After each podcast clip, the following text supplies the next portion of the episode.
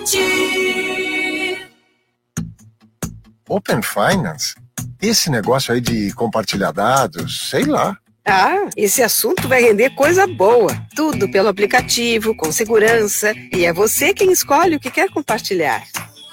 Ao compartilhar seus dados no aplicativo do Sicredi, conhecemos melhor seu perfil e podemos apresentar ofertas que atendam às suas necessidades. Open Finance. Esse assunto rende. Sicredi. Gente que coopera cresce. Sabe por que muitas pessoas querem se associar à CDL Santos Praia? Plano Empresarial Unimed Santos. Assessoria Jurídica Gratuita. Plano Odontológico. Sala para cursos, palestras, reuniões e salão para eventos. Barraca de praia ao lado do Canal 3, em frente ao Clube 15. Cartão exclusivo com descontos de 10 a 60% em cinemas, academias, lojas, escolas, faculdades e restaurantes. Associe sua empresa à CDL Santos Praia, um órgão em defesa do lojista.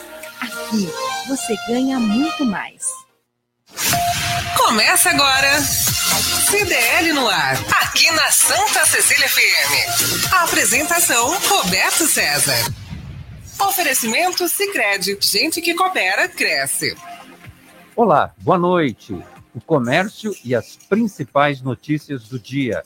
Está começando o CDL no ar, uma realização da Câmara de Dirigentes Logista e CDL Santos Praia. CDL no ar. Ouça e assista o programa no Facebook e no YouTube da CDL Santos Praia. Participe pelo WhatsApp no 99797 1077.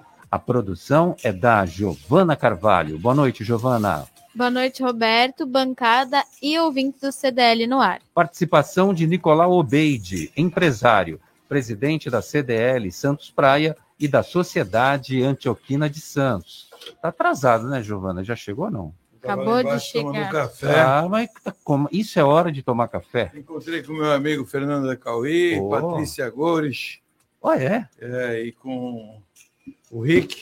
Reunião de coordenadores, Aí então. cheguei ali, parei o carro no estacionamento, tive que entrar pela outra entrada, agora Sim. eles fecharam aquela entrada. E aí, Mas já tem cafezinho já? já tem Já- cafezinho, já tem as cantina aulas aberta? faculdade começam amanhã, Opa, eles estão aí já prontos para voltar à vida normal. muito bem. Então Mas já- bom dia, boa, boa bom noite. dia, né? bom, dia. boa tarde, boa, Boa noite. noite, tá bonito hoje, hein, Roberto? É, a Andréa falou que eu tô parecendo estagiário de banco. Ô, ô, ô, ô, Giovana, tem que pôr uma foto dessa dele no Facebook. Não, Engravatado, assim, Não. bonitão. Vou colocar. gosto de camiseta. Negócio é camiseta. Praia, Santos, calor, verão. Marcelo Garuti, empresário, sócio da RM Consultoria, Auditoria e Contabilidade. Olá, Garuti, como vai? E o São Paulo? Está bem? Começou bem o Campeonato Paulista? Ou aquela decepção de sempre? Ainda não entrou, mas Não entrou, Não. Garuti? Deve estar atendendo clientes. Mas quem já entrou, que eu vi aqui na tela, Paulo Eduardo Costa. O Conde, presidente do Instituto Histórico e Geográfico de São Vicente. Olá, Paulo. Tem polêmica sobre o príncipe? O que, que acontece nesta cidade de meu Deus? Muita gente contestando valor, a autoridade do príncipe. Explica para Roberto. gente o porquê dessa polêmica, Paulo. Bom, primeiro, boa noite a todos os nossos queridos ouvintes e telespectadores que acompanham o programa. Agradecer a todos que acompanham as segundas-feiras, muito obrigado. Meu abraço aí ao Marcelo Garuti, ao Nicolau Obeide, à Giovana. E a polêmica é por falta de conhecimento apenas, viu, Roberto? Na verdade, tem duas frases que foram colocadas, mas talvez equivocando-se.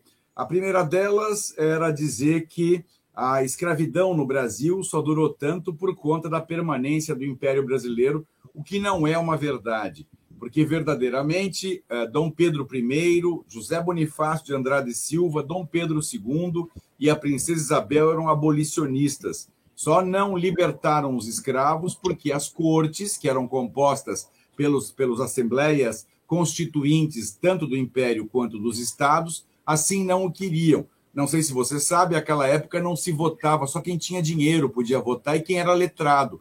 Analfabeto e gente sem recursos não votava. Então eles queriam manter a escravidão, por isso que foi tão difícil para libertar. E o segundo ponto foi dizer que o príncipe é autoproclamado. Não, não é de forma nenhuma. É uma convenção internacional nas monarquias que o príncipe herdeiro é sempre o príncipe real ou imperial, que é o caso de Dom Bertrand. Foi esclarecido hoje, inclusive a coluna política da tribuna colocou uma larga nota esclarecendo este evento e eu fiquei muito feliz e muito satisfeito. É, porque às vezes, o que acontece muitas vezes no Brasil é que as pessoas não têm conhecimento sobre os assuntos, os fatos, a história, e aí sai dando palpite para tudo quanto é lado. Obrigado pela explicação, meu nobre Paulo Eduardo Costa. No CDL no ar, você fica sabendo que serviço 5G pode custar 250 reais por mês no Brasil Daqui a pouco o Nicolau Obeide vai explicar por quê. Baixada Santista tem 6.056 novos casos e 56 mortes por Covid-19 em sete dias. Alunos da rede municipal em Cubatão voltam 100% presencial no dia 7. Guarujá prorroga prazo de pagamento do IPTU para o dia 4 de fevereiro. Incêndio destrói 20 moradias no dique do Caixeta, em São Vicente. Chuvas em São Paulo provocam 24 mortes em 11 cidades no estado. Conta de luz vai permanecer mais cara pelo menos até abril com a taxa de escassez hídrica. Hambúrguer lidera a lista de pedidos de delivery em Santos e tem muito mais. Nesta segunda-feira, 31 de janeiro de 2022, o mês mais comprido do ano. Parece que levou 60 dias para terminar. O CDL no ar já começou. Você está ouvindo CDL no ar, uma realização da Câmara de Dirigentes Lojistas, CDL Santos Praia. Nicolau Obeide, eu podia jurar que a pizza estaria entre ah, as entregas mais comuns, mais frequentes Acontece que o app de, de delivery da 99 Food, Food fez uma pesquisa em Santos. Eles conectam pessoas aos bares e restaurantes. No levantamento estão os hábitos de consumo das pessoas.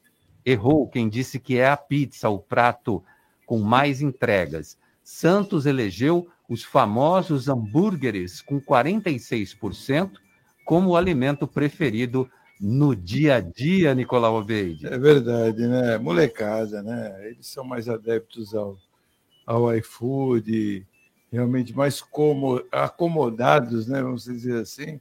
Vamos pedir, vamos pedir comida aí, tudo no iFood, né? Hambúrguer. Um, hambúrguer. É. Mas é, a molecada pede bastante. E eles são mais mas a pizza, acho que ela é bem concorrida. não, não sei. esse é do app 99 Food. A gente é, não está. É, é específico. Porque as né? pizzarias, na sua grande maioria, elas têm o próprio delivery, né? Sim. Então eu acredito Sim. que seja Entrega muito maior do que, do que a quantidade de hambúrguer. Mas é, molecada realmente vai em cima de sanduíche, de hambúrguer e e é gostoso, é uma ah, delícia. Né? Eu é gosto do também, hambúrguer né? também. É. é. Depende. Eu gosto do hambúrguer do Bartons. Quem, oh. conhece, quem conhece, que nos conecte. Escreva aí no nosso WhatsApp. Galeria Quinta Avenida. O Bartons, ele era da, ele era da época do Hot Stop. Se tiver alguém mais antigo Hot aí. Stop é na Conselheiro? Hot Stop era na. Não, ali era o Surf Dog. Ali Surf Dog. Isso. Surf Dog era do Silvares, isso. do pai do Paulo Silvares, do do Zeca Silva. Tá lá até hoje, né? Tá, tá lá, tá. no mesmo nome, mas não pertence à mesma família. Mas o, o Surf Dog também foi um point, né? Mas o Hot Stop era o hambúrguer, né? É ali na onde eu vivo hoje, na, na Praça Independência. E eu, desde moleque, a gente comia hambúrguer. E o Bartons, né? Ele era o que fazia o hambúrguer, porque o hambúrguer é feito até hoje lá do Bartons, lá na galeria é feito no local, não é pronto. Ah, é, é aquela carne. sempre fez. É carne moída. Né? Já desde a época do hot stop. Então, não é carne processada. Eu conheço ele no mínimo aí uns 40, quase 50 anos. E fazia, e já naquela época já era uma delícia, e ele levou o mesmo hambúrguer para o Bartons, que é ali na, em frente à banca de jornal na Galeria Quinta Avenida. E é uma delícia também, eu recomendo que comam. E, e então, assim, hambúrguer se for bem feito, é muito bom, né? E molecada hoje voltou, né? O hambúrguer gozado, ele deu um retorno. Porque teve uma época que não dava muito de hambúrguer, e depois começou a abrir essas hamburguerias. Tem hambúrgueres aí super, super sofisticados, né? Tem umas hamburguerias É. que tem é, é, hambúrgueres de é, sanduíches que parece que tem quase um metro de altura. Ele te- a Um pessoa- metro com exagero, né? pessoa- Mas uns é. 30, 40 centímetros quase de altura. A De, pessoa tem que estar com, com três, três dias hambúrgueres sem comer. O que eu fome. queria comer mesmo, um hambúrguer, um dia na minha vida, é aquele da foto do McDonald's. Qual? O da foto.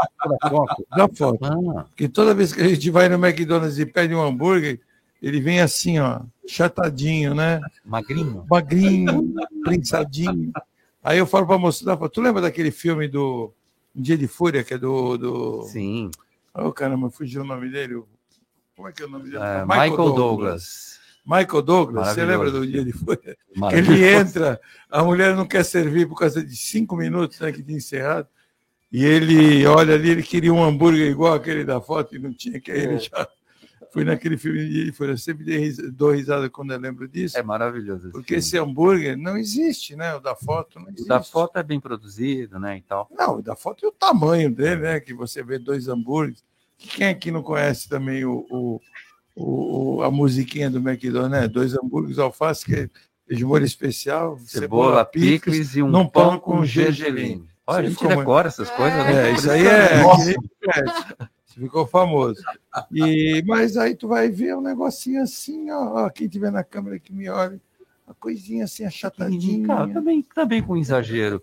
Marcelo Garuti, 46% os hambúrgueres, as pizzas têm 18% dos pedidos. Isso no 99 Food, vamos deixar bem claro. No ranking dos favoritos dos consumidores, ainda estão os pratos da gastronomia japonesa, seguido dos lanches e do tradicional açaí. Você pediria o quê, meu caro Marcelo Garuti? Boa noite. Olha, parece que hoje o, o jabazinho está liberado, né? Então eu vou falar o meu preferido de sanduíche, que é o choripan do Madeiro, ok? Ó. Então fica anotado aí, é muito bom, é uma linguiçinha redondinha assim. O No... Madeira, tu pode falar, garoto, que o Madeiro aí faz parte da casa aqui onde nós estamos. Tá bom. Então vamos lá. O choripan do Madeiro. Agora, eu acho estranho o pastel não aparecer aí, o pastel de feira, né? Verdade. Porque o pastel também foi tradicional. Na minha infância, o Sumatra e o café carioca, atualmente, pastel. E longe da Praça dos Andradas, porque ali na Praça dos Andradas, há uns 30, 40 anos atrás, teve uma pastelaria Ô, garoto. que foi interditada Hein, garoto? Porque sumiu os cachorros da Praça dos Andradas, viu, Paulo Eduardo? Ô, ô, garoto, tu comia pastel no Sumatra? Comi, já comi no pastel Sumatra, da João Pessoa. Pô, garoto, aquele, tu tinha coragem, garoto. Tu era um cara corajoso, hein? Meu filho, eu era levado pela minha mãe. Fazer o quê? É o que tinha para hoje. Melhor do que levar uma pastelaria lá na Praça dos Andradas, que era carne de cachorro, até descobrirem lá e prenderem o japonês lá, chinês, sei lá. Nossa. Lembra disso, Paulo Roberto César? Claro, claro que eu lembro. Eu, era, eu na verdade, naquela oportunidade, na vida. eu era o presidente da Sociedade Protetora dos Animais de Santos e São Vicente naquela Boa. oportunidade.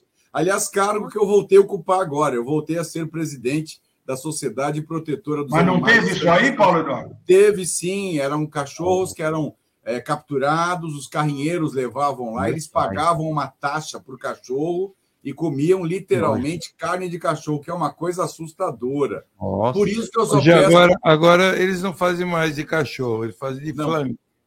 Ah, é de flango? É flango.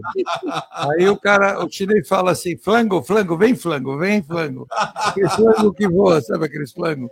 Ave Maria. Agora, agora eu queria dar uma dica para o Nicolau. O seguinte, ele vai com os, com os filhos, netos, sei lá, lá no McDonald's e, a- e os mais jovens pedem o McLanche. Quando chega em casa, o Big Taste dele, o, o- a criança pega e dá o McLanche para ele. Por isso que ele acha que vem pressado. É, Está sendo enganado em casa, eu acho, hein, Nicolau? eu acho que sim, viu? Tá muito guloso esse Nicolau. O Paulo Eduardo Costa, a pesquisa da 99 Food foi feita com dados de pedidos no aplicativo entre os meses de novembro e dezembro de 2021. Em Santos, outro tipo de pedido que está se destacando na plataforma são os pratos árabes. ah, aí, em homenagem, em homenagem tá ao Nicolau, naturalmente. A comida né? árabe realmente ela tem uma, uma, teve uma adesão muito grande, né? As pessoas gostam, quem gosta gosta. Muito bom. Condimentada, eu, eu sou né? apaixonado uma por comida condimentada, uma comida forte. É, outra coisa que houve muita adesão foi comida japonesa também, né? Também, Isso, né? são as duas. Os meus dois pedidos, Nicolau, são comida japonesa e comida árabe, que acho que são os mais, mais comuns de você pedir quando você pede pela internet, né? Verdade. Eu faço muito isso. Eu gosto muito de comida árabe. Romos, é, kibe, é, esfirra, esses triviais são gostosíssimos e práticos, né? E o sushi, sashimi, que não deixa ninguém com vontade também é um do ponto alto que a gente pede muito aqui em casa. É realmente muito bom. Mas é, é, é impressionante só saber que a pizza não é campeã. Eu achei também, Roberto, que a pizza era campeã, viu? Isso me surpreendeu. Mas, de novo, hein? É, foi pesquisa nesse aplicativo. Ah, a gente sim, sabe sim, que a sim, cidade tem é, uma característica muito forte, tem inúmeras pizzarias na cidade, de ponta a ponta, e aí tem as entregas próprias como o Nicolau citou. Em expansão na cidade, em dezembro, o aplicativo 99 Food registrou mais de 5 mil pedidos na cidade nos últimos dias de 2021. Cecília FM. 99797 1077. QDL no ar. Com a Giovana Carvalho, vamos saber o que, que os nossos ouvintes estão dizendo. Diga, Giovana. O César Taxista disse que o Bartons é o melhor hambúrguer. O Top Stop era em Hot frente. Stop. Não, ele escreveu É top. que ele escreveu errado, eu corrigi ele aqui. Ah, tá. É, eu já corrigi ele. pra Era, mim. era em frente à sorveteria em Itanhaém. Nicolau equivocou. Não, não era não. Ele está confundindo com o Six. O Six era em frente, que era hot, é, hot dog. Ele não confunda. O Hot Stop era onde é a Vivo hoje. Isso é no Gonzaga, Na Praça né? Independência. É no no Gonzaga, o Nicolau É. conhece. É, ali eu conheço. Tudo. Eu, eu tinha um costume, assim, todo dia eu comia um hambúrguer no Hot Stop. Eu nadava.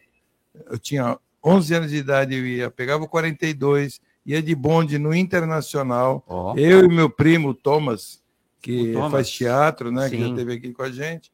Nós íamos nadar no Internacional, voltávamos, ele Morrendo morava de na fome. Floriana, eu morava no Aston Luiz. Parávamos ali no Hot Stop, comíamos, o dinheiro dava certinho, comia um hambúrguer, salada, dava para comprar uma fichinha no fliperama, que é onde é a droga Iporanga, lá, Popa Farma hoje. Gastava lá a fichinha e ia embora para casa. Ele ia para o lado dele, eu ia para o meu. Todo dia a gente fazia isso. Esta é sua vida com o Nicolau Obeide, que já foi atleta. Eu não sabia de, desse detalhe. Nadávamos no Internacional. Menor. fomos na época- Nadador. Na Muito bem, muito nadava, bem. Era a piscina olímpica lá do, do Internacional. O Eliel da Praia Grande está por aqui também. O Opa. Tupã, como sempre, falando do sorteio, que vai enterrar uma cápsula e vai pedir para o filho tempo? desenterrar Daqui a em quanto tempo? 2030. Só para Ah, testar. pertinho, hein? Tem que pôr mais tempo aí, para não dar tempo do Nicolau reagir. E o Rick está perguntando quem pagou o café. Quem, pa- quem pagou o café? Vi, Nossa! por incrível que pareça. Por isso que o tempo hoje não está bom. Estava eu, Fernanda Cauí e o Rick, aí chegou Patrícia Gores. Pagou o café? Aí chegou a Patrícia Gores. E quando eu fui né, me movimentar para pagar o café, ele falou: já está pago. Você puxou o cartão. Já está pago. Aí deu uma trovoada, Ah, deu uma trovoada, eu não estou sentindo bons olha, prognósticos. Eu acho que é capaz de nevar. vai à capaz de nevar, né? O- Ele deve estar me ouvindo, ele deve estar me ouvindo. E o ouvinte Laércio de São Vicente está fazendo a pergunta para o Paulo. O que você achou da suspensão da venda da área de golfe de São Vicente Boa. pela Justiça? Poderia nos dar mais detalhes dessa transição, mesmo que aconteça um processo de tombamento desde 2016?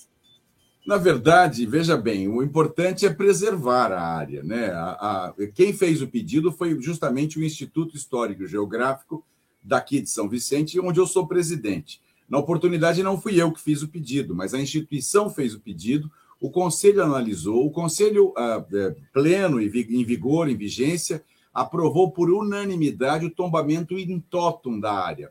Tombamento in totum é o tombamento não só da sede de 1960, como da, da antiga propriedade de 1915, como do campo. Trata-se do campo de golfe mais antigo do Brasil. Uh, eu sou um preservacionista. Aliás, como um homem que busca e preserva a história, é evidente que eu sou muito a favor da preservação não só do golfe, mas também do Jockey Clube de São Vicente. As, os dois clubes, as duas instituições, são vitais para o nosso turismo. Né? Quando você fala em turismo de alto nível, obrigatoriamente está associado a um campo de golfe e a uma, uma, um campo de turf, seria o caso do nosso jockey. Então, eu, particularmente, sou favorável. Agora, não posso me manifestar aí publicamente, pelo menos não poderia estar fazendo agora, porque sou sócio proprietário dos dois clubes, tanto do jockey quanto do golfe. Agora, particularmente, acho que a justiça deve se manifestar. Deu um bloqueio, impediu a Assembleia. Fiquei sabendo através de terceiros, não tinha ido a esta Assembleia. Eu acho que uh, certamente o juiz da Vara da Fazenda deve decidir aí o que é melhor para a cidade. Né? É difícil emitir conceito, mas a preservação é fundamental. Um povo sem história é um povo sem memória. Lembra disso. Bom, Paulo Eduardo Costa, eu vou aproveitar a pergunta do Laércio e também vou te fazer uma pergunta, também que vai na mesma linha. A Unisantos quer vender aqueles dois prédios, um era da Faculdade de Arquitetura e o outro a Casa Amarela da Faculdade de Direito. É, e também é, entrou uma briga agora, é, porque querem tombar esses dois prédios.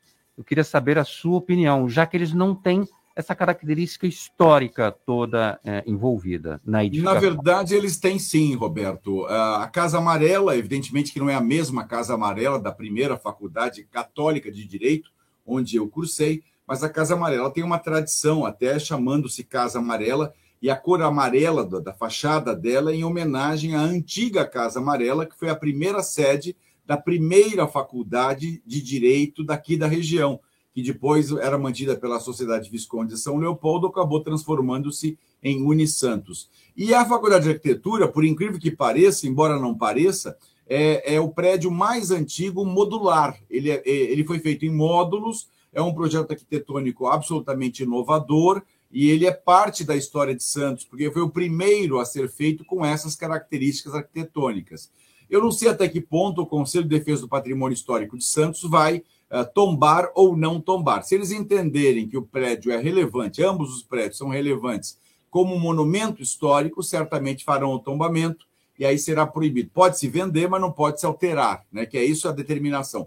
O tombamento permite a negociação, a venda, só não permite a alteração de cor, volumetria, espaço, não pode demolir. Ou seja, seriam usados os prédios nas mesmas condições que estão hoje, que talvez não seja interessante para um presumido comprador. O mesmo acontece com relação aos clubes de São Vicente, tanto o golfe quanto o jockey. Podem ser vendidos, claro que podem, só que não podem ser alterados. Serão permanentemente. É tombado, né? Não. A mesma coisa. Proibido você alterar as condições. Agora você lembra, estamos falando de comida árabe, você lembra a casa do Martim Afonso, que hoje é a casa do Martim Afonso? Sim. Janeiro, era uma pensão de comida árabe, você lembra disso? Lembro perfeitamente bem. Eu Aliás, lembro o nome dele, era do eu, eu ia lá com meu avô, eu não lembro o nome agora do. do eu cheguei nome. lá muitas vezes, inclusive. Eu lembro que, inclusive, não era aquela. Fundo era, era isso? Não. Era um U, era um U aquela casa. Que foi a casa do Barão de Piracicaba. Ele morou o Barão de Piracicaba. 22 de janeiro, né? Ali é aquela rua. Esquina com a rua Martim Afonso. É isso. Martim Afonso com Praça 22 de janeiro. Exatamente. Eu não consigo lembrar do nome dele, mas eu frequentei também. Papai ia lá conosco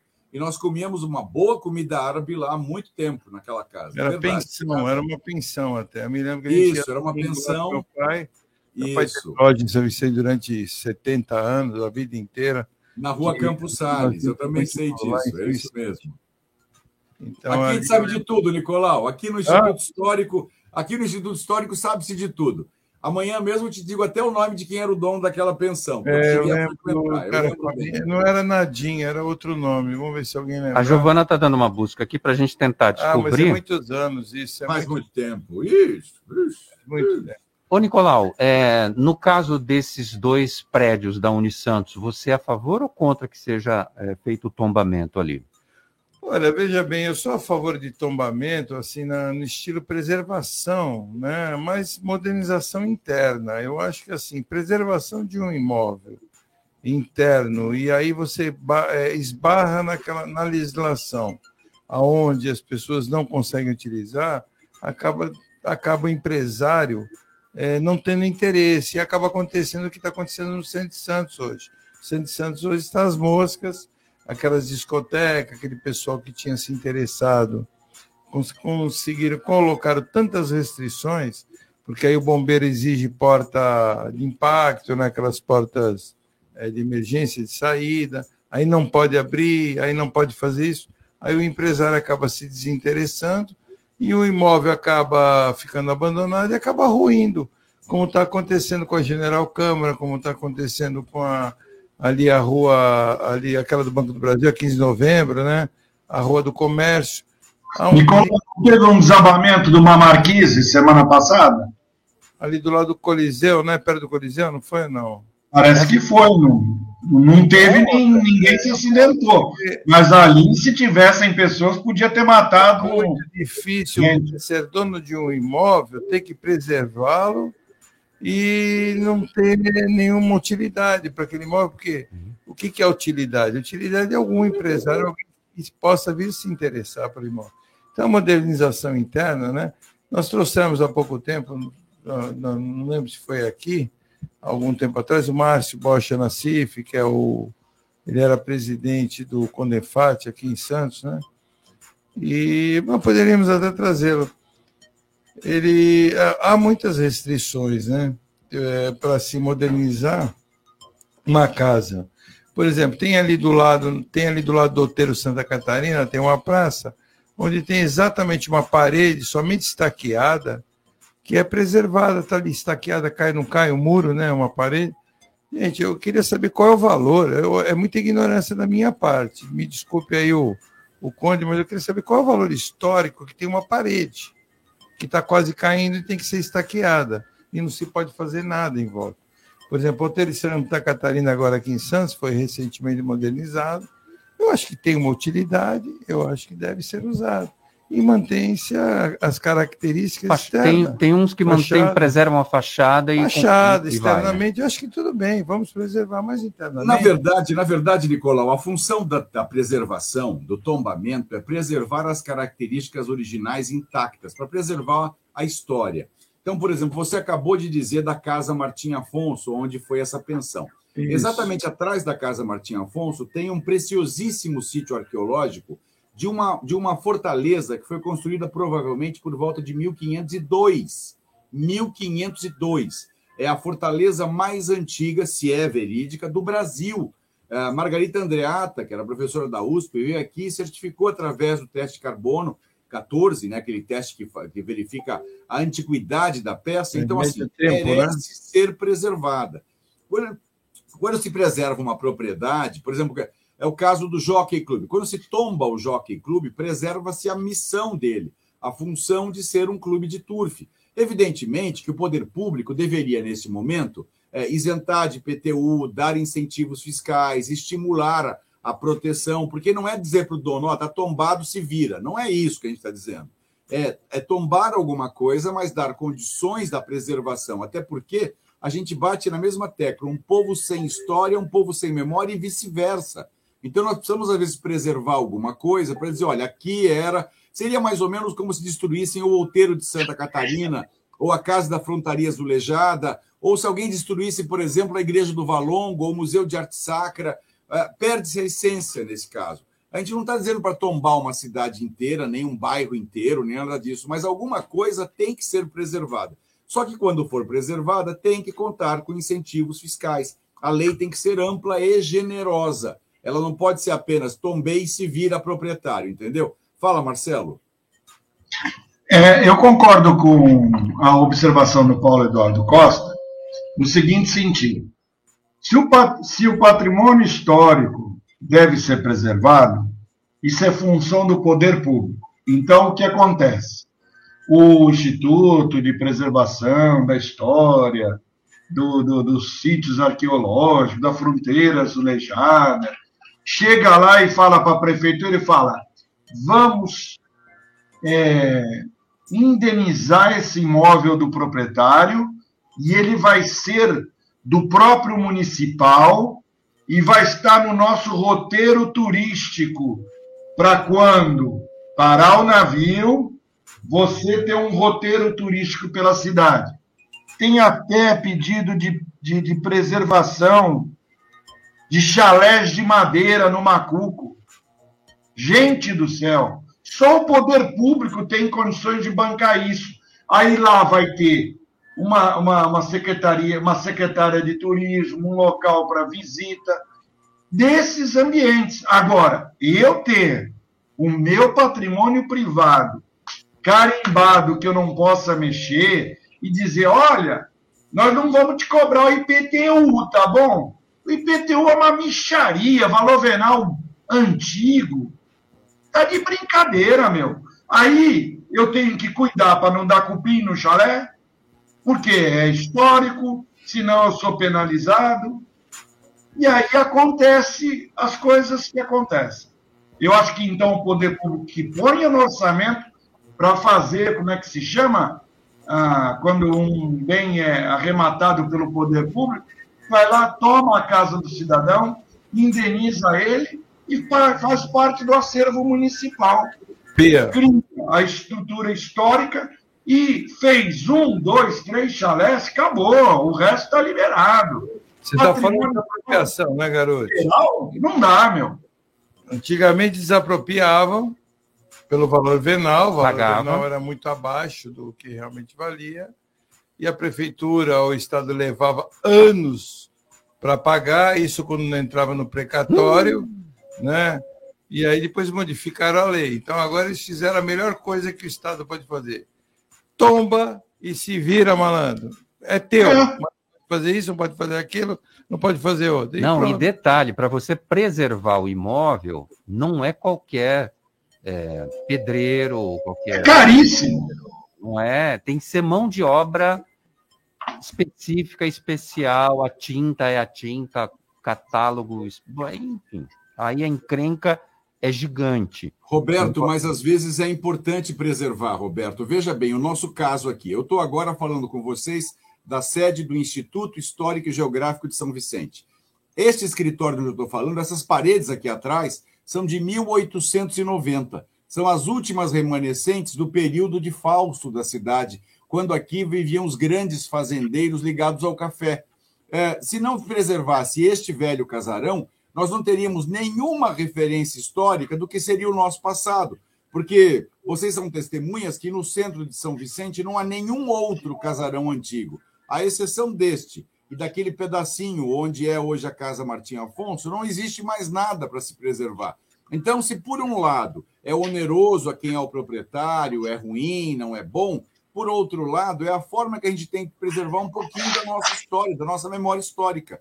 Então, assim, há prós e contras. O que nós temos que fazer, no meu entendimento, é apenas amoldar a lei. A lei tem que ser amoldada, ela tem que ser regulamentada de forma que o bem tombado possa gozar de incentivos, de estímulos e de ajuda do próprio governo. Nesse ponto, tanto o Nicolau quanto o Marcelo Garuti estão corretíssimos. O que não dá é para fazer como o, Nicolau falou, também se vira. Não, isso não está certo. Aqui, por exemplo, quem preserva este casarão não é não é o poder público, é a confraria que é ligada ao instituto, mas o conserva nas mesmas condições que ele tinha em 1890, de volumetria, de espaço, de estrutura, de cor, ah, de material que é usado na recuperação e assim por diante. Mas é importante, gente, a gente não pode também banalizar o tombamento. Ele existe porque é um instrumento necessário para essa preservação, na minha opinião. Só quero deixar claro que eu não fiz nenhum julgamento de valor, nem a favor, nem contra. Eu só disse que a mão de obra tem que ser especializada e todos os materiais aplicados em casas que são tombadas e preservadas, não é qualquer pedreiro que pode meter a mão por lá, Giovana Carvalho. O Alcides Catarino tá por aqui, falando que o Barton realmente é top. É chapa raiz, né? O Fernando Ávila disse: muito pastel na Sumatra da João Pessoa. Com carne de cachorro, é isso que estão falando? Já tentou.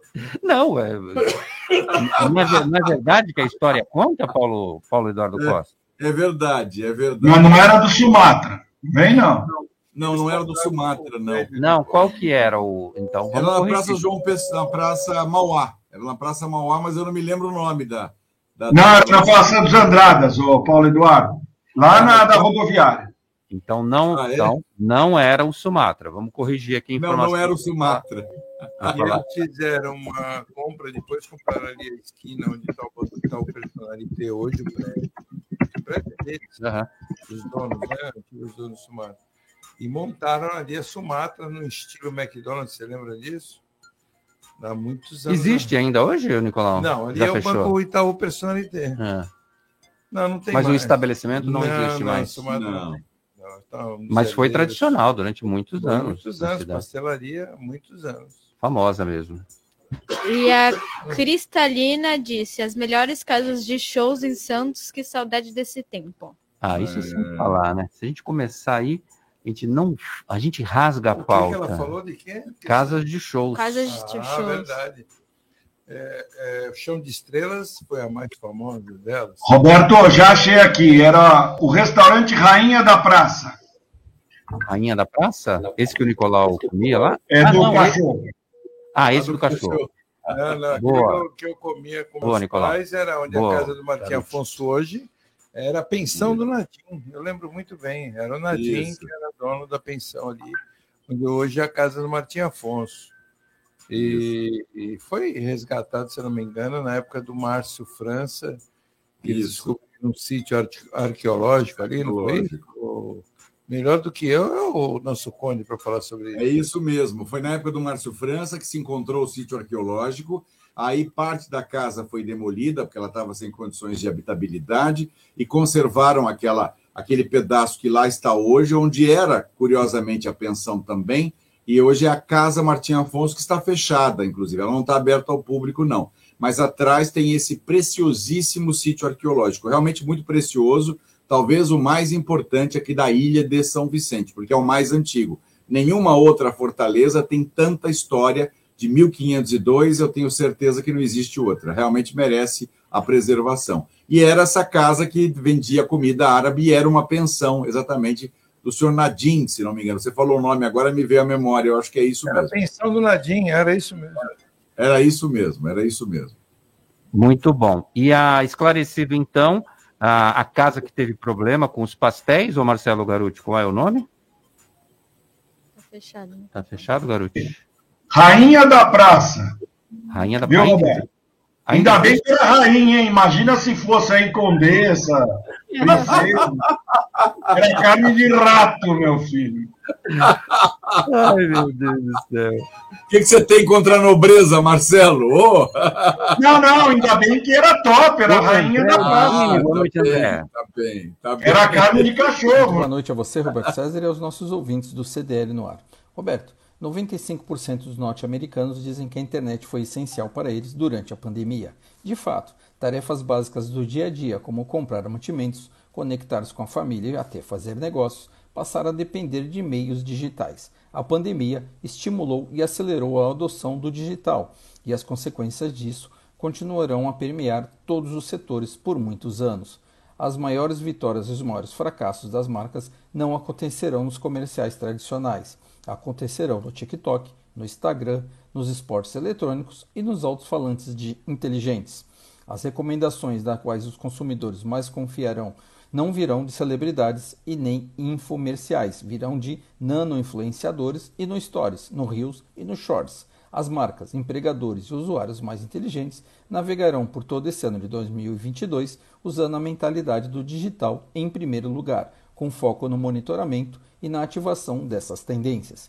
A realidade virtual e a realidade aumentada eram tendências crescentes antes da pandemia, mas a quarentena, o trabalho remoto e a vida pré e pós-pandemia aceleraram a sua adoção. Quer mais argumentos? A controladora da maior rede social do mundo, o Facebook, mudou recentemente seu nome para Meta. É uma abreviação de metaverso um mundo virtual onde as pessoas convivem socialmente. O metaverso não é um conceito novo, não é exclusivo do Facebook. Em março de 2021, a Microsoft anunciou o Mesh, uma nova plataforma de realidade mista que permite que pessoas em lugares diferentes colaborem e compartilhem exigências holográficas em diversos aparelhos. As tendências da realidade virtual e da realidade aumentada vão além de grandes empresas de tecnologia.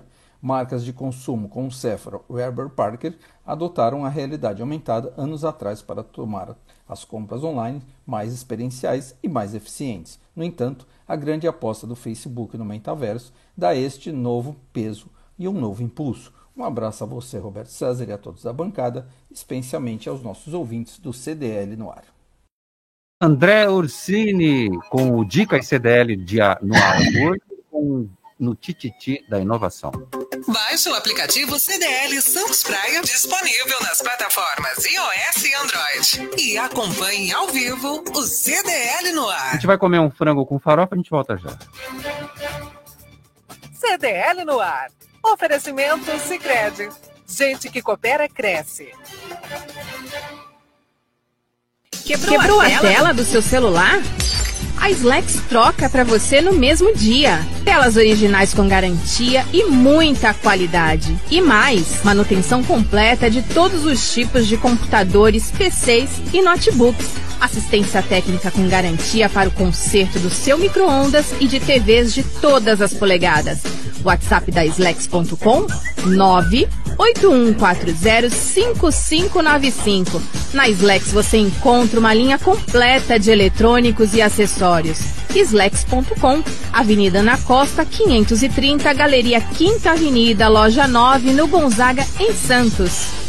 Vai montar o seu negócio próprio e quer entender de tudo que é necessário. Tem a sua empresa e quer acompanhar os resultados que ela apresenta. Saiba que nós da RM Auditoria Contábil já oferecemos há mais de 30 anos esses serviços. O conceito de parceria com o cliente, nosso maior ativo, faz com que estejamos sempre prontos a atender suas demandas. Equipe técnica treinada e motivada para executar as tarefas que o seu negócio necessita, pois o nosso objetivo é que seus números sejam tratados com eficiência. RM Auditoria Avenida na Costa 258, quarto andar em Santos. Telefone 3208-2444. RM, somando o nosso futuro ao seu.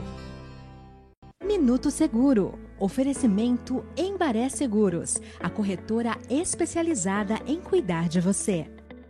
Você já ouviu falar em seguro de responsabilidade civil? Esse seguro tem por finalidade reembolsar o segurado por responsabilidades pelas quais possa ser condenado seja por danos não intencionais, corporais e ou materiais causados a terceiros. Se ficou interessado nos diversos tipos de seguro de responsabilidade civil, consulte um corretor da Embaré, tire suas dúvidas e fique seguro.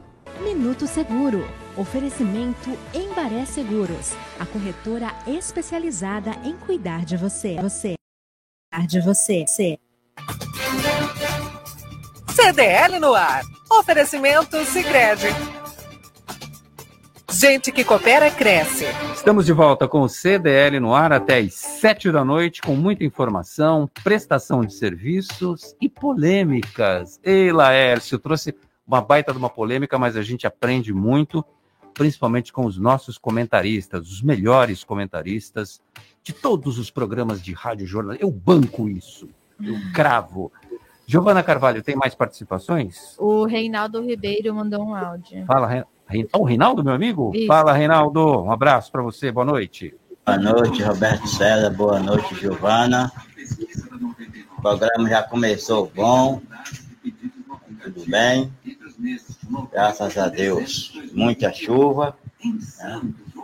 É, por isso que eu trabalho, quando eu trabalho na Cosipa, faltou carne lá na Cosipa nos, nos outros lugares, nas cosipas não faltou carne, não. Nós comia carne direto. Vai ver que era carne dos cachorros. Que é o Reinaldo Ribeiro aqui do Operão Santos. O Reinaldo Cosipano. Mas Cosipa era a melhor indústria siderúrgica. Há uma diferença, são cachorros cubatenses. Que crueldade. O gremista mandou um áudio também. Fala, Marcos de Oliveira. Boa noite, CDL no ar. Ótima semana. Segundona, Roberto César. Mais gosta de participar, né? Seu danadinho. Queria falar sobre tombamento. Eu que faço diversos cursos ali no Engenho dos Zerados ali, conheço tudo ali. É um exemplo né, de preservação, tudo que a USP ali fez. E a contrapartida aqui na Alexandre Fulano, aqui com a Conselheiro Neves, aquela casa onde era o Detran, tá pior que a noite do terror do Play Center, cara. Dá até medo de passar na frente. Totalmente abandonada, como outros locais aqui em Santos também, né? Eu acredito que ali na Marcelo Dias com a praia também tem esse problema naquele antigo hotel. E lá no centro também, que você passeia de bonde, pelo amor de Deus, né? É mais chorar do que para rir. Então tem que estudar direitinho mesmo esse caso do tombamento em Santos aí. Eu sei que é o IFAM é federal, Condefat é estadual, não é isso? E Condepaz é municipal. Então, esses órgãos aí têm que conversar mais entre si e o órgão de tombamento municipal ficar mais esperto aí nessas coisas. Um abraço. É, mas aí tem que passar por essas, por, esses, por essas três não, não, depende instâncias. do tipo de patrimônio, né? Não, na, na verdade, Roberto, não. Não é assim, não. É, os tombamentos não se sobrepõem, viu, Nicolau? Não se sobrepõem. Então, é, se for tombado, por exemplo, o Condefasa, que é Santos, em São Vicente é o Condefasve, ele não se conflita com o Condefat nem tampouco com o IFAM. As, os três órgãos têm autonomia para tombar, mas não tem que ser concomitante nem paralelo. Tombou em um deles, já está tombado oficialmente, ou seja, tem que ser preservado. Mas não há conflito entre Condefasa, Condefat e IFAM. Os três têm esferas separadas. IFAM é federal, Condefat é estadual e o Condefasa, ou Condefasve, no caso de São Vicente, é municipal. Nós aqui, por exemplo, somos tombados por dois órgãos, mas não precisaríamos. Somos tombados pelo Condefasve, que é de São Vicente, e pelo Condefat, que é o estadual. E agora não precisamos ser tombados pelo IFAM, por exemplo. Não há necessidade, entendeu? Não se conflita, não há conflito. Muito bem, esclarecido. Então, um abraço para o Marcos Gremista. Olha, você viu que eu não estou falando, Giovana, não estou falando mais nada Verdade, de Grêmio na que segunda. Ele que está aí com essa síndrome da segunda divisão. Marcelo Garuti, duas perguntas importantes. Hoje parece que vence o prazo de adesão ao regime tributário do Simples Nacional. Isso, isso vai até a meia-noite de hoje ou já encerrou? Não, o prazo é 31 de janeiro. Então, se você está aí no seu escritório, com o seu contador, e quer ir para o Simples Nacional em 22, ou deseja sair do Simples Nacional em 22, o prazo também é hoje. Porque é uma rua de duas mãos, né, Roberto? Tanto você pode, pode ser interessante ficar no Simples, como pode ser que você não seja interessante ficar no Simples. É um estudo tributário que você tem que ter suporte do, do seu contador para orientá-lo qual caminho deve seguir. Muitas vezes a empresa está no Simples Nacional e ela perde clientes por causa disso. Porque se ela vende para empresas maiores, ela não transfere todo o possível crédito tributário. E aí ela fica restrita no seu mercado e ela vem desesperada com a gente, pedindo para dar um jeito de criar algum mecanismo de sair do simples até durante o ano. Mas o prazo anual de adesão ou saída é 31 de janeiro, sim. Quem tiver pendência, pode fazer a adesão hoje, que terá até 31 de março para regularizar as pendências que serão notificadas ao pedido de adesão. É rastreável federal, estado e município. O pedido vai lá na Receita e mostra as pendências que tem, estado e município. E você tem até março para resolvê-las. Se não resolver, você é excluído retroativamente a janeiro. O, o que me tira uma dúvida aqui. Eu, eu tenho o meu CNPJ é pelo MEI. Antes eu tinha o Simples Nacional, mas como eu pagava um monte de impostos e eu vi que aquilo absolutamente não estava compensando, é, até orientado pelo meu é, contador, não, você abre um MEI, se você fechar um grande contrato, você de, depois você migra para o Simples Nacional. Mas há esse impedimento de data para isso? E qual é o limite do MEI hoje? Até quanto que pode emitir de nota fiscal? Hoje você tem o MEI tradicional de, de, das profissões permitidas, é, que é 81 mil. 81 mil reais ano, ano se é. você calcular dividido por 12 meses, são 6.750 em média por mês. Não significa que se você tirar um mês 10 mil, você vai sair do mês. No ano é 81 mil. Existem microempreendedores individuais que fazem comércio, tem microempreendedor que tem comércio e serviço, e tem microempreendedor que só faz serviço. Né? Ah, o, o limite não mudou, a única coisa que mudou é que a novidade é o MEI caminhoneiro, que foi uma novidade aí recente, cujo limite para o caminhoneiro é de 251 mil por ano, que dá uma média de 21 mil por mês para o MEI caminhoneiro. Aí você vai me dizer, mas por que, que o caminhoneiro tem essa vantagem? Porque o serviço do caminhoneiro avulso está incluído o caminhão, que é propriedade dele, e muitas vezes o óleo diesel também. Então ele cobra o frete e não é tudo aquilo que é mão de obra própria, serviço do caminhoneiro. O serviço, então, quando o caminhoneiro com o seu próprio caminhão vai e pega um frete, se ele ficasse no 81 mil, nunca conseguiria se enquadrar. Porque um grande componente do seu preço é o custo do veículo, custo da manutenção do veículo e custo do óleo. Esse custo do óleo diesel, então, pelo amor de Deus, né? É o grande, é um grande problema para a nação atualmente, né? Mas o MEI, voltando à, à sua questão, é 81 mil por ano.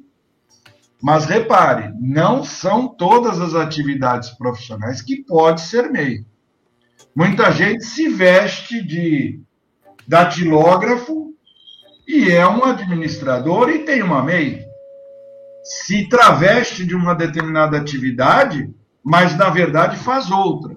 Então pode ter problema perante a Receita Federal. Mas a perspectiva de fiscalização é muito pequena. Mas você tem no portal do empreendedor.gov.br direitinho lá quais são as atividades permitidas para você ter uma MEI com tranquilidade, com autorização de emissão de nota, dando legitimidade, validade no seu negócio, seja uma diarista, seja uma cuidadora de idoso, seja uma doceira, uma costureira, um encanador.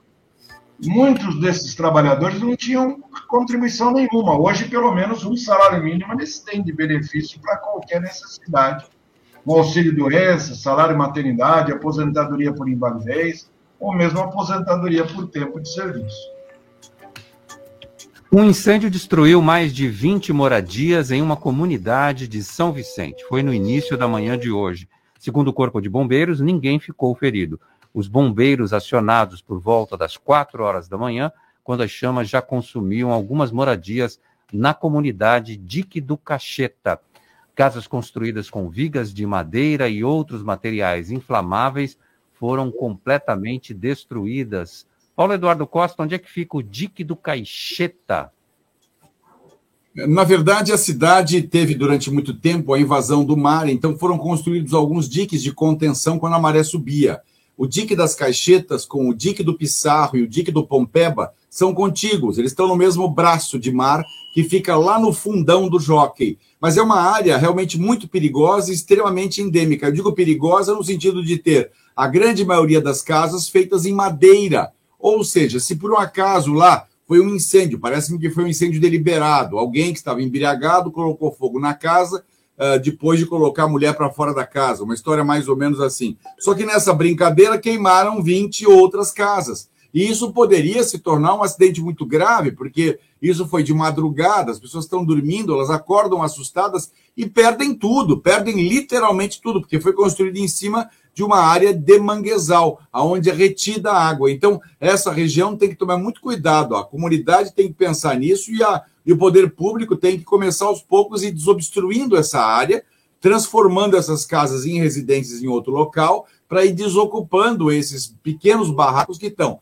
Dique das Caixetas, Dique do Pissarro e dique do Pompeba. Não são os únicos. São Vicente tem o dique do Sambaiatuba, o dique do Jockey, e por aí vai. É uma, vários diques de contenção, como era na Holanda, que contro, controlavam o acesso da maré. Hoje eles funcionam meio parcialmente, mas a população ocupou aquela área de maneira desordenada, portanto, não há um controle sobre a ocupação. Por isso que o poder público tem que agir com rapidez. Tá vendo, Nicolau? Depois você fala que eu sou fofoqueiro, mas o Paulo confirmou, parece que foi uma briga de casal mesmo que deu início a todo esse incêndio. Nicolau Obeide, 5G custará ao menos 250 reais por mês quando chegar. Os brasileiros só terão o 5G puro, chamado standalone, a partir de julho do próximo ano, começando pelas capitais. Bom, eu tenho que trocar o meu celular, que hoje é um Android, vou ter que comprar um celular 5G que é muito mais caro e vou ter que pagar uma conta de 250 reais por mês? Não quero mais, Nicolau. Vou ficar onde eu estou. Não, é que, é que nem o 4G. Quando ele iniciou, ele era caro também. Né? As operadoras cobram caro porque eles têm que pagar o custo do leilão. Né? Algumas operadoras compraram o leilão e custou alguns milhões. E eles têm que pagar o custo disso. É óbvio que é muito rentável em poucos anos eles já pagam e tem também o lado do investimento. O investimento é muito pesado Opa. em antenas, localização, né? Agora, o 5G deve custar e a tendência é o preço vir caindo com o passar do tempo. É uma internet que é 12 vezes mais rápida do que a internet normal que a gente usa, e o 5G com certeza ele vai estar sendo usado e vai abrir uma concorrência para as bandas largas fixas, né? Porque eles vão concorrer com a banda larga fixa porque eles vão ser mais rápidos. Então, imagina você dentro da sua casa, você roteia o seu próprio celular, né? E acaba colocando no teu notebook, colocando Sim. no seu... Você acaba até abandonando, dependendo da velocidade, se eles não se atualizarem. Por isso que as operadoras hoje, nós temos duas praticamente só que existem, que é NET e Vivo, eles têm que se aperfeiçoar, porque eles estão deitados em berço esplêndido aí, faturando muito há muitos anos e sozinhos né, no mercado. Hoje, 300 mega a NET te oferece aí na faixa de 150, 180 reais, sendo que o custo deles é muito baixo em relação Verdade. a isso. Então, é assim, é bom, eu acho que é sadio, vai abrir concorrência, vai abrir uma concorrência de uma, um 5G num celular, por exemplo. Você não precisa de internet na sua casa, no seu escritório, né? Às vezes, dois, três lugares você tem, você, com o próprio celular você vai ter custo-benefício em relação a levando um celular, porque você pode, um celular muita gente não sabe, mas ele pode ser roteado. Agora sim, né? Mas com o serviço atual hoje não dá, né? Não dá. Não dá, mas é, é, é, fraco. Você pode, é, fica mais lento, mas com 5G. Agora também não é trocar o celular, acho que isso é um processo normal também, viu, Roberto? É, por exemplo, um iPhone, um iPhone 12, um iPhone 13, ele já tem. Ele já vem com a tecnologia embarcada, tecnologia mas o meu não tem. O Samsung. O é, meu atual não é, tem. Mas até chegar lá, você já trocou de celular, até. É, está previsto para 2023, né, ano que vem para junho de 2023. Então, tem tempo ainda, e até lá você já trocou uns três. Do jeito que você quebra celular, você já trocou uns três. Ah, não fala assim. Ó, não seca. O Marcelo Garuti, ano novo, vida nova, e o imposto de renda Há alguma novidade na tabela do imposto de renda? 30 segundos, Marcelo. Nenhuma novidade, tudo antes no quartel de Abrantes. Continuamos pagando imposto de renda normal, mesma tabelinha, não houve atualização, não houve imposto de renda sobre dividendos, conforme eu disse para vocês, ia ser difícil passar aquilo lá. Agora, o Bolsonaro continua apertando Paulo Guedes, Uh, nosso déficit público foi o menor dos últimos 12, 13 anos, mas ainda estamos com orçamento negativo. Então, meu amigo, 2023 talvez eles atualizem essa tabela. Oitavo ano sem atualização na tabela. É um absurdo, é um confisco. Muito bem. Chuvas deixam 24 mortos, fazem rios transbordarem e alagam cidades no estado de São Paulo o governo paulista está liberando uma verba de 15 milhões de reais. A tragédia se instalou aí nesses últimos dias em várias cidades, pelo menos 11 cidades no estado de São Paulo é, sofreram com desbarrancamento, com famílias inteiras sendo engolidas pela lama. Enfim, a gente ficou muito triste nesse final de semana com tudo isso que aconteceu. Nicolau Obeide, um grande, um grande abraço para você. Muito obrigado pela sua presença aqui no programa. Eu que agradeço e uma boa semana para todos nós, que a semana está apenas começando.